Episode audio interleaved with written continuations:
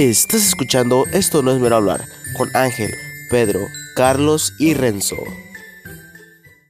Hola mi gente de Esto no es mero hablar. Quisiera compartir algo con ustedes en esta hora. Dice la Biblia en Mateo capítulo 24, versículo 24, porque se levantarán falsos cristos y falsos profetas y harán grandes señales y prodigios de tal manera que engañarán si fuere posible aún a los escogidos. Estas son palabras de Jesús a la pregunta que sus discípulos le hicieron. El versículo 3 dice la Biblia, y estando él sentado en el monte de los olivos, los discípulos se le acercaron aparte diciendo, dinos, ¿cuándo serán estas cosas y qué señal habrá de tu venida y del fin del siglo? Respondiendo Jesús, y luego desde el versículo 4 en adelante, Jesús empieza a dar una lista y empieza a, a decirle a los discípulos todo lo que va a acontecer después. Estas palabras Jesús los dijo hace más de ya de dos mil años atrás. Y en todos estos años han pasado situaciones en el mundo. Han habido guerras, han habido, eh, eh, se han levantado falsos cristos, falsos profetas, aún gente que dice ser el mismo Cristo. Pero llega en el versículo 24 y Jesús les advierte de algo. Jesús le dice a sus discípulos, porque se levantarán falsos cristos y falsos profetas y harán grandes señales y prodigios. Pero esta frase dice, de tal manera que engañarán, si fuere posible, aún a los escogidos. Nosotros sin duda hemos sido escogidos por parte de Dios para ser parte de su pueblo. Pero sin duda nosotros también podemos ser engañados. Y Jesús da esa advertencia, pueden ser engañados. No crean que porque caminan conmigo, no crean que porque están conmigo eh, ya no les puede pasar nada.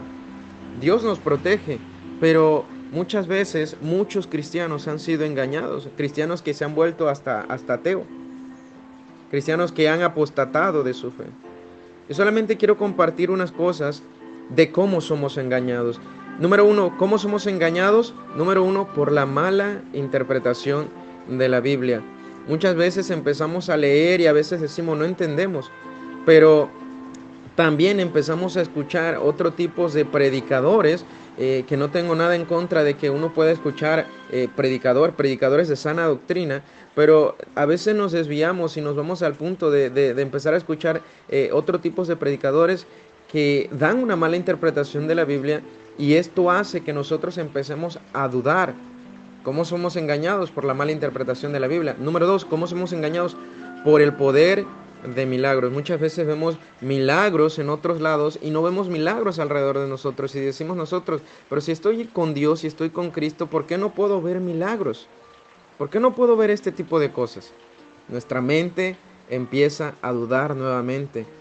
¿Cómo, son, ¿Cómo somos engañados? Número tres, por no ver actos maravillosos en nuestras vidas. Muchas veces no, no vemos que sucede algo extraordinario en nuestra vida cristiana y pensamos que a lo mejor estamos mal y empezamos a buscar eh, algo, ¿verdad?, para que, para que pase en nuestra vida. A, veces en el tiempo de acción de gracias, eh, eh, los hermanos no levantan la mano porque simplemente dicen, eh, ¿qué, le puedo decir, verdad? ¿Qué puedo compartir si no ha pasado nada extraordinario en mi vida?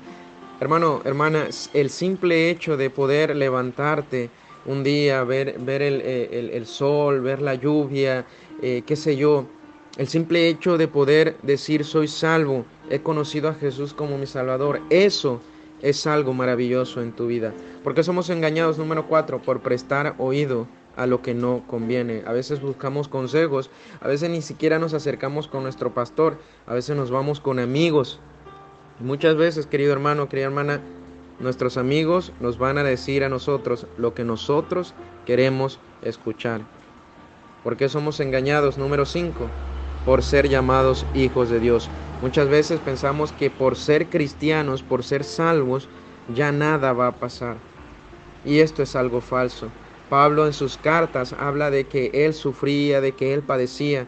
Aún los apóstoles, aún la gente cristiana del tiempo, del tiempo de la Biblia, fueron perseguidos, fueron arrestados y muchos fueron asesinados.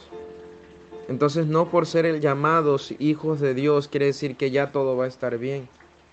Va a venir gente que va a querer engañarnos y debemos tener cuidado. En siempre estar en una comunión con Dios. Y en esta hora quiero animarte, porque ya Jesús lo advirtió, de tal manera que engañarán si fuere posible aún a los escogidos. Mantengámonos firmes, mantengámonos fiel a Dios y siempre en una comunión con Él, porque es ahí donde nosotros vamos a poder seguir adelante y no apostatar de nuestra fe. Dios te bendiga.